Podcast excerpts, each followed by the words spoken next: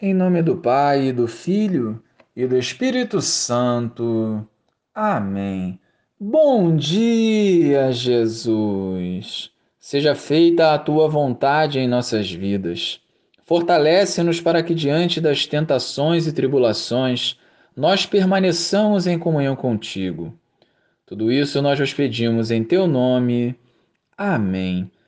Naquele tempo, Jesus voltou a falar em parábolas aos sumos sacerdotes e aos anciãos do povo, dizendo: O reino dos céus é como a história do rei que preparou a festa de casamento do seu filho.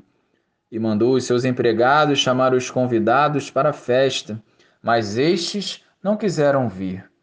O rei mandou outros empregados, dizendo: Dizei aos convidados: Já preparei o banquete, os bois, e os animais cevados já foram abatidos e tudo está pronto. Vinde para a festa.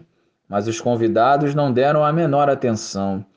Um foi para o seu campo, outro para os seus negócios, outros agarraram os empregados, bateram neles e os mataram.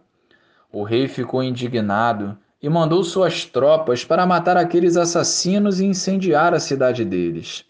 Em seguida, o rei disse aos empregados: a festa de casamento está pronta, mas os convidados não foram dignos dela. Portanto, ide às encruzilhadas dos caminhos e convidai para a festa todos os que encontrardes. Então os empregados saíram pelos caminhos e reuniram todos os que encontraram, maus e bons, e a sala da festa ficou cheia de convidados. Quando o rei entrou para ver os convidados, observou ali um homem que não estava usando traje de festa e perguntou-lhe: Amigo, como entraste aqui sem o traje da festa? Mas o homem nada respondeu. Então o rei disse aos que serviam: Amarrai os pés e as mãos desse homem e jogai-o fora na escuridão.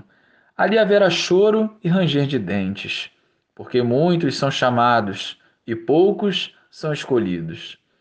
Louvado seja o nosso Senhor Jesus Cristo, para sempre seja louvado. Ainda que não percebamos, todos nós caminhamos neste mundo em busca do reino de Deus, com sede de viver em comunhão com o Senhor. E a parábola de hoje nos reforça que muitos são chamados, mas os escolhidos são poucos. Não podemos mais nos esconder em desculpas vazias para rejeitar o convite que o Senhor nos faz. Nada pode nos impedir de vivermos na presença de Deus em nossa caminhada. Hoje esse convite se estende a nós, os maus e bons dessa atualidade. Rejeitar o convite significa ignorar a salvação que apenas o Senhor pode oferecer.